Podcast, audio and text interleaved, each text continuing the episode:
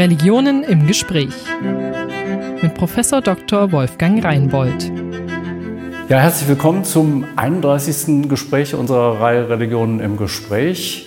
Heute zum dritten Mal im neuen Format, nicht mehr im Haus der Religionen auf dem Podium, sondern zu einem aktuellen Thema bei einem Gast, zu dem wir hingefahren sind. Wir sind heute zu Gast bei Professor Hans-Michael Heinig. Sie sind Professor an der Universität Göttingen für öffentliches Recht mit dem Schwerpunkt Kirchenrecht und Staatskirchenrecht. Und wir sprechen heute über das Thema Religion und Staat. Wie geht das zusammen? Wenn ich zurückdenke an die Zeit, als ich studierte als evangelischer Theologe, da gab es auch, man konnte sich mit Kirchenrecht beschäftigen. Mhm. Und nun war das in den Zeiten, als ich studierte, nicht unbedingt das Fach, wo die Leute in großen Scharen hingingen. Es galt als irgendwie dröge und man macht, nicht viele machten das. Heute völlig andere Lage. Wenige Fächer sind so dynamisch, es ist unglaublich spannend geworden. Ähm, man sieht es daran, Sie haben im letzten Jahr zwei Bücher zu den aktuellen Fragen ähm, geschrieben und wir wollen heute über die beiden Bücher sprechen. Ähm, eins zu den religionspolitischen Herausforderungen der Gegenwart und dann eins zu den Entwicklungen des Religionsrechts seit 1648, also seit dem mhm. Ende des Dreißigjährigen Krieges. Ich will mal mit dem zweiten ähm, beginnen. Sie schreiben, dass die religionspolitischen Herausforderungen und die religionsrechtlichen Herausforderungen heute so groß sind, dass wir es uns nicht leisten können, die Vorgeschichte zu ignorieren. Ja. Äh, was vor allem können wir aus dieser 350-jährigen Vorgeschichte seit 1648 lernen? Ja, die Felder der Religion, des Religionsrechts und der Religionspolitik sind eben ganz stark historisch gesättigt und die Gegenwartsdebatten sind manchmal geschichtsvergessen. Und ich glaube, in diesem Feld ist das besonders dramatisch, weil dann die ja. Äh, weil wir dann keine gute Politik am Ende formulieren. Wenn wir in diesem Fall diese historischen Tiefenimprägnierungen ja. ganz aus dem Blick verlieren, äh, dann wird das Recht ganz technokratisch oder besonders ideologisch. Also was können wir lernen? Wir können zum Beispiel eben aus dem Westfälischen Frieden und der Vorgeschichte des Dreißigjährigen Kriegs lernen, dass Religion zuweilen eine ziemlich gefährliche Sache ist, wenn äh, der Wahrheitsanspruch der Religion so aufeinanderprallt, dass ein halber Kontinent verwüstet wird. Was hat man also gemacht? 1648 gesagt, wir müssen diese religiöse Wahrheitsfrage, der Streit, was der richtige Glaube, was der wahre Gott, den müssen wir im politischen Bereich suspendieren. Wir müssen die auf, äh, müssen das stillstellen im politischen Bereich. Also eine äh, kulturelle Errungenschaft erster Güte, Religion und Politik ein Stück weit zu entdifferenzieren, äh, zu differenzieren, Entschuldigung. Ja, ja. Ähm, das bleibt aufeinander bezogen, also es ist keine harsche Trennung, es ist nicht die Verdrängung der Religion aus dem vollständigen öffentlichen Bereich, aber eben doch so eine, ein Versuch der Zivilisierung der Religionen. Und ja. äh, da spielt 1648 eine ganz wichtige Rolle. Das ist im Grunde äh, einige Techniken, Rechtstechniken auch, die wir damals ausgebildet haben, die gelten bis heute. Wenn man daran denkt, was meint Religionsfreiheit? Mhm was meint Glaubensfreiheit? Dann diskutiert man ja zugleich immer auch über die Frage, was ist Religion, was ist Glauben? Und äh, man kann aus der damaligen Zeit schon lernen, dass immer man in der Gefahr steht, als Rechtsanwender implizit seine Religionsvorstellung, seine eigene Theologie da hineinzuschummeln, dann in die Rechtsdebatten. Und eine kluge Weichenstellung der damaligen Zeit war zu sagen, naja, wir brauchen dann solche Rahmenbegriffe, die sind vom Staat aus säkular gedacht, aber die einzelnen Gläubigen, die Rechtsträger, die können die mit ihrem jeweiligen Selbstverständnis füllen. Mhm. Also was meint Religionsausübungsfreiheit? Für den einen ist das katholischer Kultus, für die anderen ist das aber ethisch motiviertes Verhalten.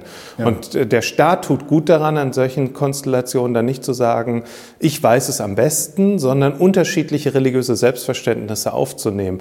Das macht gerade den freiheitlichen Staat aus. Und das sind so Lektionen, da gibt es noch eine Fülle anderer Lektionen im historischen Bereich, mhm. wo wir sagen können, das können wir aus der Geschichte mitnehmen, wie wir klug mit religiösen Konflikten umgehen können. Ja, das heißt, Oder auch nicht klug. Manches ist ja auch gescheitert in der Geschichte. Ja. Muss man, preußischer Kulturkampf wäre dann ja. äh, ein Stichwort. Da würden heute viele sagen, vieles von dem, was wir erleben im, im jetzt Gegeneinander mit Muslimen, wie es viele wahrnehmen, erinnert im Grunde an das, was wir im preußischen Kulturkampf hatten gegen die Katholiken. Ist da was dran? Ja, jede Analogie hinkt, aber äh, trotzdem hat sie eine heuristische Kraft. Also ja. sie schließt uns was auf, wenn wir einen solchen Vergleich vornehmen. Das gilt für diesen Vergleich zwischen preußischem Kulturkampf und den Islamdebatten hierzulande, ja. zu teilen jedenfalls. Also wenn man dann sieht in einigen äh, Gazetten und in einigen politischen Programmen, äh, dass man meint, Muslime könnten per se keine loyalen Staatsbürger sein, etwa. Also sozusagen bestimmte Pauschalierungen vorgenommen werden oder ähm, ähm, wir im Grunde die, die Islamdebatte nutzen, um eine eigene nationale Identitätsfrage zu klären. Wer sind wir Deutschen eigentlich und wie gehen wir um, äh, sagen mit einer multireligiösen Wirklichkeit? Mhm. Äh, da gibt es schon Analogien zur damaligen Zeit. Ich meine, der preußische Kulturkampf war eben ganz, stand ganz im Zeichen der Reichsgründung Bismarcks. Deutschland ist eine verspätete Nation, also 1871 haben wir dann einen deutschen Nationalstaat unter preußischer Ägide. Und Bismarck hat schon ganz bewusst einerseits gegen die Sozialisten, die international gesonnen waren, andererseits gegen die Katholiken, die eben mit dem Vatikan verbunden waren, einen Konflikt vom Zaun gebrochen, um so auch nationale Identität zu prägen. Mhm. Dabei aber das freiheitliche Versprechen, das liberale Versprechen, das Erbe der Aufklärung verraten. Ja. In dem Gestus, er würde aber nur die Aufklärung und die Vernunft und sagen, das westliche Denken, würden wir heute sagen, verteidigen. Also, wir können daraus lernen, man muss genauer hinschauen, man muss differenzieren und man muss sehr aufpassen in solchen Debatten, dass man das, was man vermeintlich verteidigt, nicht in Wahrheit verrät. Ja, es gibt einige Debatten, die, die ähm, den Eindruck erwecken, als wolle man den liberalen Rechtsstaat äh, verteidigen, indem man ihn abschafft. Es gab eine Initiative, dass man das Kinderkopftuch verbieten solle. Wie, wie finden Sie sowas? Also grundsätzlich ist nach unserer Verfassungsordnung äh, nur das möglich zu verbieten, wo ein hinlänglich beachtlicher Gegengrund da ist. Also um in die Freiheit eines Menschen einzugreifen, muss sich die Freiheit eines Dritten oder ein sonstiges Rechtsgut vom Belang verteidigen. Ja. Äh, und dieser Eingriff, diese Freiheitsbegrenzung muss verhältnismäßig sein. Das sind ganz eherne Grundsätze ja. eines liberal-demokratischen Verfassungsstaates. Denn das ist doch Elternrecht, oder nicht? Ja, und da hier müsste man sagen, es ist entweder Recht des Grundrechtsträgers. Und ja, wenn es ja. Kinder unter 14 sind, äh, ist das Recht über die religiöse Kindererziehung etwas, was hoch zu achten ist. Und nun kann man natürlich sagen, es ist ein Bildungsziel, dass man auch ein reflektiertes Verhältnis zu seiner eigenen Identität hat, dass man seine Herkunftsgeschichte kennt, aber sich auch zu ihr kritisch verhalten kann. Das sind legitime Eltern, äh, Erziehungsziele der Schule, die dann in der Schule vermittelt werden ja. sollen. Aber äh, ich kann nicht erkennen, dass äh, in diesen Debatten um die Kopftücher ein hinlänglich beachtlicher Gegengrund gegen die religiösen Freiheitsrechte im Raum ja. stehen. Ja. Wir haben immer, wenn es ums Kopftuch geht, kriegen wir einen leicht hysterischen Ton in unserem Lande. Ja, da ließen sich jetzt äh, viele Beispiele ähm, ähm, anführen für das Kauftuch. Ich will mal auf einen anderen, auf einen anderen Punkt gehen, der sehr, sehr aktuell ist, in der in Ihrem Buch ähm, auch vorkommt. Viele Religionsgemeinschaften, die nicht schon seit Jahrhunderten in Deutschland heimisch sind, versuchen, Religionsgemeinschaft auch offiziell zu werden, also diesen, diesen Titel zu bekommen und dann am Ende Körperschaft des öffentlichen Rechts nun hat es im letzten Jahr ein, ein vielbeachtetes Urteil des Oberverwaltungsgerichts in Münster gegeben, wo die Frage behandelt wurde, ob zwei große muslimische Bundesverbände, nämlich der Zentralrat der Muslime und der Islamrat, Religionsgemeinschaften seien. Und das OVG Münster sagt, sind sie nicht. Nun sagen die Verbände, ähm, das geht so nicht. Man behandelt uns, als wären wir eine Kirche, aber wir sind keine Kirche. Man mhm. muss Muslime und islamische Verbände anders behandeln. Dieses Urteil ist nicht fair und die Verbände versuchen dagegen vorzugehen. Sie schreiben in Ihrem Buch, die Klage ist zum Teil berechtigt, zum Teil aber auch nicht. Wo, wo liegt da aus Ihrer Sicht mhm. die, die Grenze zwischen dem Berechtigten, äh, also der, der Beschwernis über, über dieses Urteil und dem, wo Sie sagen, da sieht das Urteil doch auch was Richtiges? Ja, also das deutsche Verfassungsrecht sieht an verschiedenen Stellen die Möglichkeit vor, dass der Staat mit Religionsgemeinschaften kooperiert. Also wir haben keine strikte Trennung wie in Frankreich, in der die Religion aus der staatlichen Sphäre ganz äh, herausgedrängt ist, sondern der Staat des Grundgesetzes ist offen für die Religion und Weltanschauungen der Bürger, gerade damit er selbst nicht religiös oder weltanschaulich wird. Das ist ein eigenes äh, Säkularitäts- und Neutralitätskonzept, das wir da haben. Wenn er aber jetzt mit äh, religiösen Organisationen zusammenarbeitet, äh, dann steckt dahinter eine ganz spezifische Idee, nämlich äh, man weiß dann, wer gehört zu einer bestimmten Religion und wer gehört nicht dazu und wer spricht für wen. Das ist das, was eigentlich dieser verfassungsrechtliche Begriff der Religionsgesellschaft oder Religionsgemeinschaft, die Sprache ist da unterschiedlich, leisten soll. Also, dass wir wissen, wer spricht für wen mit hinreichender Autorität. Ja, das heißt ganz konkret, man muss wissen, wie viele Mitglieder, welche Leute und wer nicht trennscharf. Ja, ja und sagen, wer auch, wer ist autorisiert, ja. dann für diese Gruppe zu sprechen. Ja. Äh, und da geht es nicht darum, dass irgendjemand Kirche werden muss. Also die muslimischen Verbände brauchen kein Landeskirchenamt, sie brauchen keinen Papst, sie brauchen keine Synode, sie brauchen keine 4000 Seiten Kirchenrecht und was wir so alles an lustigen Dingen in der evangelischen und katholischen Kirche produziert haben. Aber was sie brauchen, um Religionsgemeinschaft zu sein, ist äh, das, sagen, zu leisten, was, auf das der säkulare Staat um seiner Freiheitlichkeit willen auch nicht verzichten kann. Nämlich genau dieses, die Mitgliedschaft muss klar sein und es muss mit hinreichender Autorität für diese Gruppe gesprochen werden. Und worum man jetzt streitet, ist mhm. einerseits diese Mitgliedschaftsstruktur. Ist das ja. hinreichend klar? Ist der Personen spezifisch zuordnenbar? Wer gehört dazu? Da kann man nämlich nicht Clans und Familien zählen oder ähnliches, sondern da muss jeder für sich als individueller also Rechtsträger... Also nicht das machen, was die Moscheen ja, vom wir, Haus aus wir machen. Wir haben hier so und so viele Besucher Ein und dann Mitglied, gehören die... Ja. Fünf Leute im Hintergrund, ja. die ja, aber das, niemand zählen kann. Die niemand zählen kann. Das ist, sagen, das, sind, das ist, soweit man nichts vom Staat will, völlig legitim, aber ja. wenn man was vom Staat will, muss man sich diesem säkularen Rahmenrecht beugen. Und andere haben sich dem auch gebeugt. Also die katholische Kirche hat sich vor dem Zweiten Vatikanum, also vor Mitte der 60er Jahre, als eine Anstalt verstanden, nicht als eine mitgliedschaftliche Organisation. Ja. Äh, sie war sozusagen Heilsanstalt, äh, von Gott gestiftet. Und irgendwie gab es da auch Gläubige, die spielten aber für das Kirchenverständnis der katholischen Kirche jetzt nicht so eine entscheidende Rolle.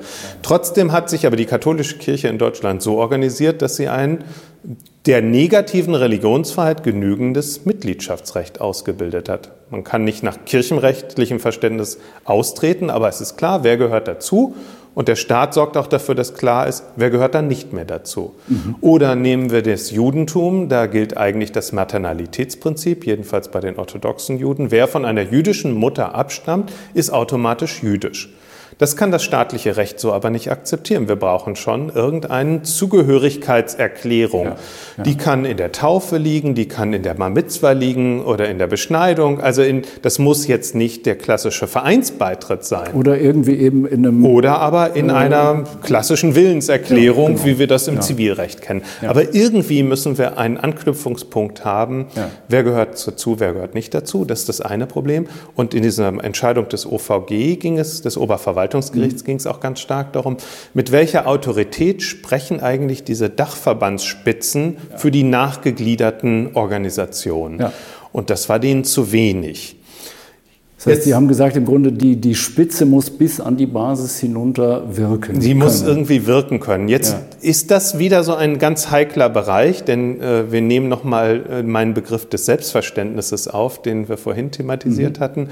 Also für mich stellt sich diese OVG-Entscheidung so dar, dass den Richtern so ein bisschen Fingerspitzengefühl fehlte. Genau diese Frage, was ist eigentlich anders im Islam? Mhm. Äh, wie viel Autorität muss staatlicherseits verlangt werden können, um den Rechtszwecken zu genügen? Äh, und wie viel ist zwar üblich in den beiden Kirchen, aber brauchen wir gar nicht. Da haben die nicht genug zwischen unterschieden.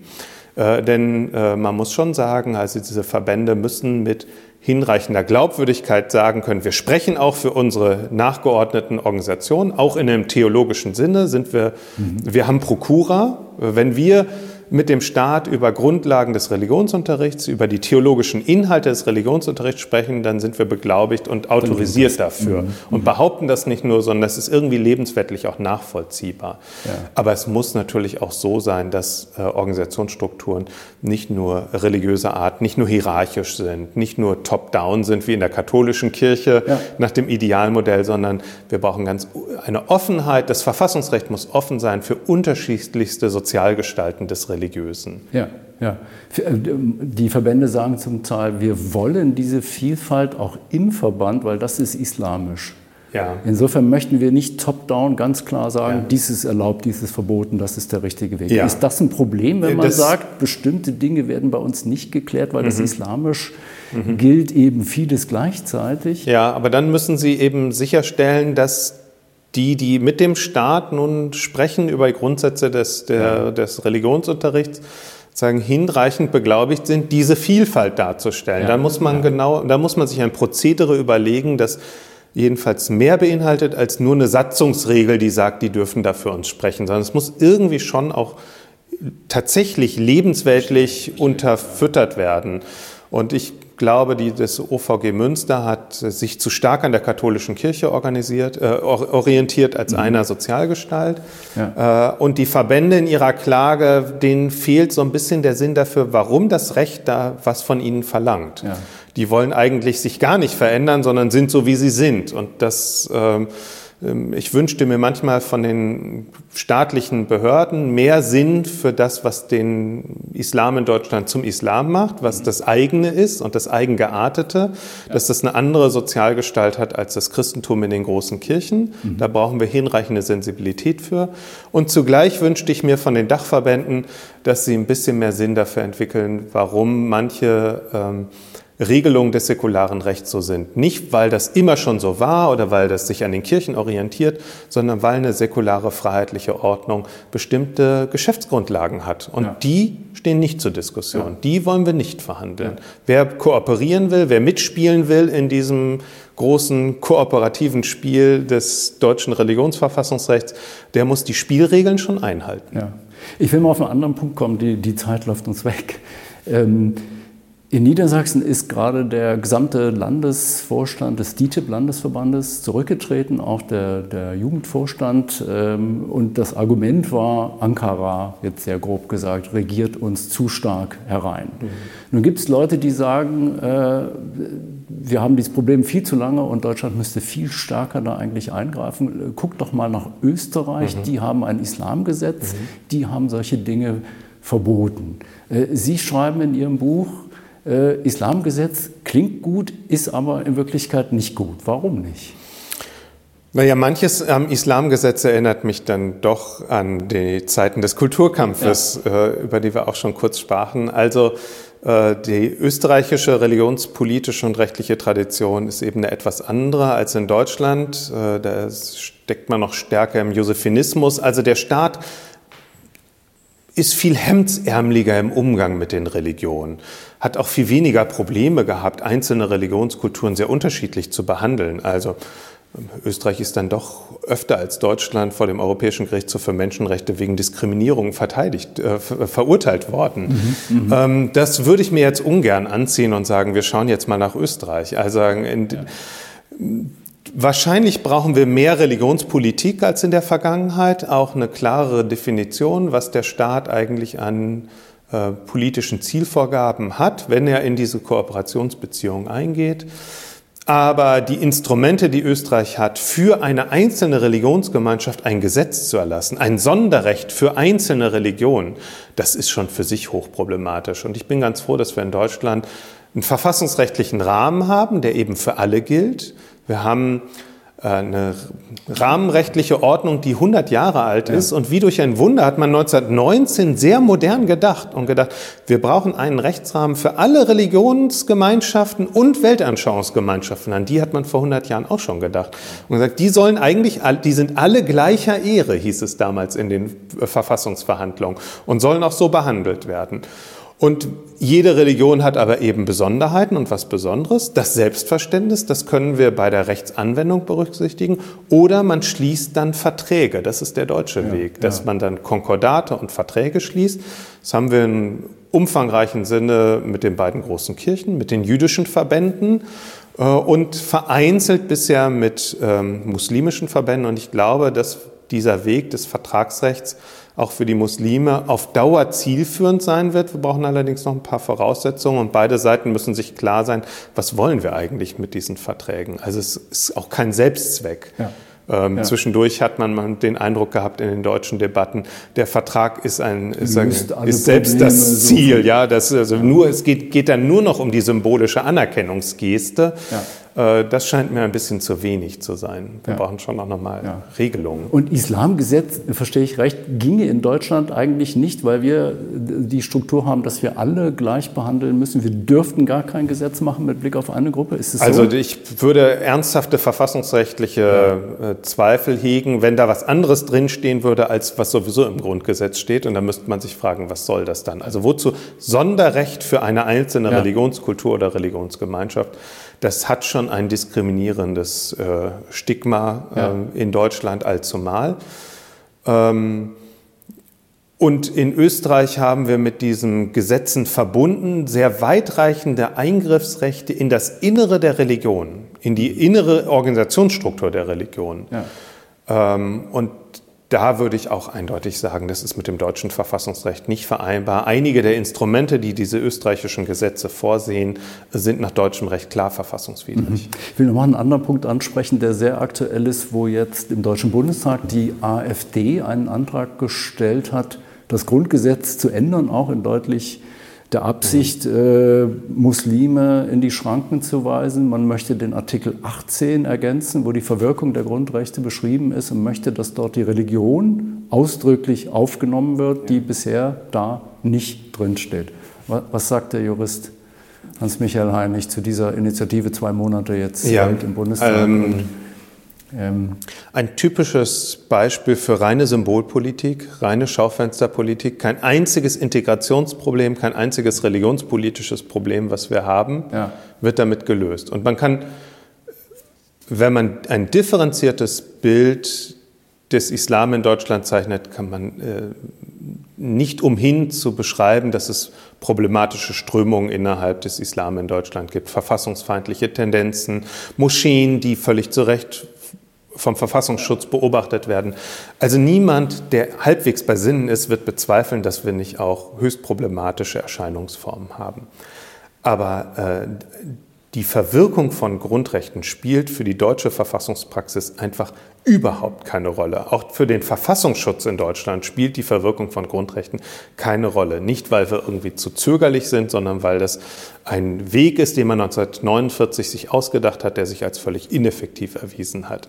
Also es gibt eine Fülle von Problemen, über die man ernsthaft diskutieren kann, aber das, was die AfD vorschlägt in Bezug auf die Grundrechtsverwirklichung, ist praktisch irrelevant und wenn sie über die Religionsfreiheit reden, verletzen sie im Grunde jedes Mal den Kerngedanken der Religionsfreiheit. Denn für die äh, AfD ist der Islam als Ganze eine politische Ideologie, die von der Religionsfreiheit gar nicht geschützt wird. Ja.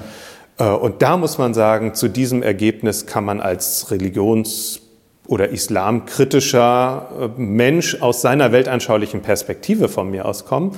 Aber der Staat kann sich diese Perspektive auf gar keinen Fall zu eigen machen. Ja. Sie ist eine hochgradig selbst weltanschaulich aufgeladene Perspektive. Dass der Islam eine Religion ist im verfassungsrechtlichen Sinne, kann man nicht ernsthaft bestreiten. Und äh, dass Muslime auch äh, für, ihr, für das Ausleben ihrer Religion einen starken Alltagsbezug haben und das Kopftuch, Speiseregeln, Gebetspraktiken im Alltag eine wichtige Rolle spielen, kann man auch nicht ernsthaft bestreiten. Äh, die AfD reduziert eigentlich die Religionsfreiheit auf eine Art religiöse Gedankenfreiheit. Und das ist eigentlich Ausdruck totalitären Denkens. Ja. Nur totalitäre Regime reduzieren die Religionsfreiheit auf Kultusfreiheit und Gedankenfreiheit. Äh, also eine substanzielle, ernsthafte Religionsfreiheit hat immer auch praktische Konsequenzen im Alltagsleben. Religionsausübungsfreiheit meint eine Art religiöse Handlungsfreiheit. Geht gar nicht. Das zumal, ignoriert die AfD. das ist ein Riesenproblem. Und für Juden, die, die, also für die die Praxis nochmal ja. eine andere Rolle spielt als jetzt für mich als evangelischen ja. Christen, ja. ja. ja. Und sagen, also da, wenn man da die äh, Programme der AfD sich anschaut und nochmal fragt, wie ist das mit der Verfassungstreue, da kann man an verschiedenen Stellen bei der AfD anfassen, aber auch beim Religionsthema. Da muss Sie sagen, diese, auch im Grundsatzprogramm, wenn ich mich Ja, da muss sich diese Partei sehr ernsthaft befragen lassen, was sie da eigentlich vertritt. Denn im Grundsatzprogramm steht ja drin, dass die Präsenz und die zunehmende Anzahl von Muslimen per se ein Problem sei für Deutschland, wenn ich mich recht entsinne jetzt aus dem Kopf. Das wären dann, da kann man sagen, migrationspolitisch wieder das eine oder andere sagen. Das ja. Grundgesetz zwingt nicht dazu, eine besonders migrationsfreundliche Perspektive einzunehmen. Es ist Teil des legitimen Spektrums, da auch für restriktive Lösungen einzutreten. Aber in dem Moment, wo man sagt, äh, eine ganze Bevölkerungsgruppe genießt nicht den gleichen Schutz genau, ja in den Grundrechten. Ja. Äh, da werden elementare Verfassungsprinzipien ja. Äh, verletzt. Wenn ich sage, die Muslime bekommen per se einen minderen Status etwa in Fragen religiöser Freiheit, ja. Äh, da haben wir dann schon ein ernsthaftes Verfassungsproblem. In der Frage, wenn jetzt das Geld nicht mehr aus der Türkei kommt für muslimische Verbände, wird häufig die Forderung erhoben, dann muss es vom deutschen Staat kommen. Geht das überhaupt? Kann der deutsche Staat, könnte er, wenn er wollte, muslimische Landesverbände subventionieren? Also die Grundidee des deutschen Verfassungsrechts ist schon, dass, die, dass Mitglieder ihre eigenen Organisationen finanzieren. Die ja. Bringschuld, sich verfassungsgemäß zu organisieren, liegt bei den Gläubigen. Stichwort, was ist eine Religionsgemeinschaft? Man muss sich so organisieren, dass man dem Verfassungsrecht genügt. Ja. Und äh, über das Instrument der Kirchensteuer, die ja auch eine Gemeindesteuer sein kann, die mhm. eben auch von Synagogengemeinden erhoben werden kann und auch von Moscheegemeinden, ja. haben wir ein Instrument hocheffektiver Mitgliederfinanzierung. Also wir haben in Deutschland, wenn man sich das Kirchensteueraufkommen anschaut, im europäischen Vergleich oder im weltweiten Vergleich, ein sehr effektives Finanzierungsinstrument, das aber durch die Mitglieder erfolgt, nicht durch den Staat. Mhm. Der Staat hilft nur beim Einzug ja. und das macht er sehr effektiv, weil es eben in der Steuerform ist. Aber Kirchensteuer, Religionssteuer, Gemeindesteuer schuldet nur das einzelne Mitglied. Mhm. Das ist die Grundidee. Nun kann man äh, sagen, das ist bei Muslimen bisher nicht bekannt, es ist auch nicht so akzeptiert. Wenn wir anschauen uns die muslimisch geprägten Herkunftsländer, da organisiert das der Staat ja. oder Stiftungen. Also in all diesen muslimisch geprägten Staaten spielt diese Mitgliederstruktur und eine Mitgliederfinanzierung eine ganz untergeordnete Rolle. Ja. Und das ist habituell und von der Mentalität ein Riesenproblem, weil sagen unsere deutschen Muslime da erst allmählich reinwachsen müssen, das lernen müssen, dass sie für ihre Organisation selber verantwortlich ist. Und der Staat kann dabei vielleicht ein bisschen Hilfe leisten, unterstützen, intelligente Modelle sich überlegen, zum Beispiel Imame sind mit halber Stelle als Religionslehrer in der Schule, haben damit schon mal eine Grundfinanzierung. So, so wie es der Wissenschaftsminister jetzt vorgeschlagen Ein hat. Ein Vorschlag, in den er aufgenommen ja. hat, der in der Wissenschaft schon länger vertreten wird ja. und der mir ganz intelligent scheint, weil sagen, die grundsätzliche Trennung von Staat und Religion hier nicht äh, in Frage gestellt wird. Ja. Äh, der Staat auch nicht plötzlich selber einfach nur Subventionen ausschüttet, es gibt Vorschläge etwas im Bereich der Grünen, dass mit solchen Subventionen äh, dann auch die Religionskultur unmittelbar beeinflusst werden soll. Also wer dem Staat gefällig, nach jeweiliger Regierungsmehrheit, das Richtige predigt, äh, der bekommt dann eine staatliche Leistung. Also das ist sagen, dann tauschen wir Dianet gegen ein deutsches das Ministerium.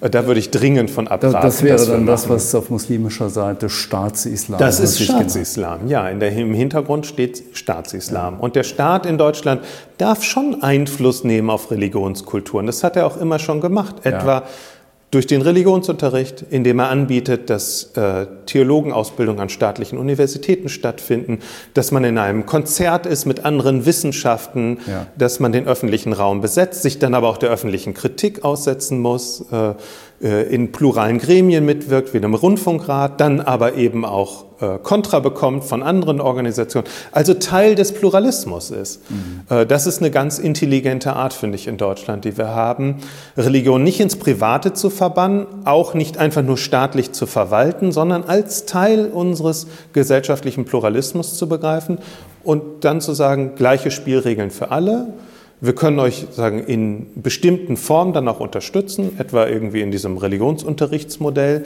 äh, das da beschrieben ist.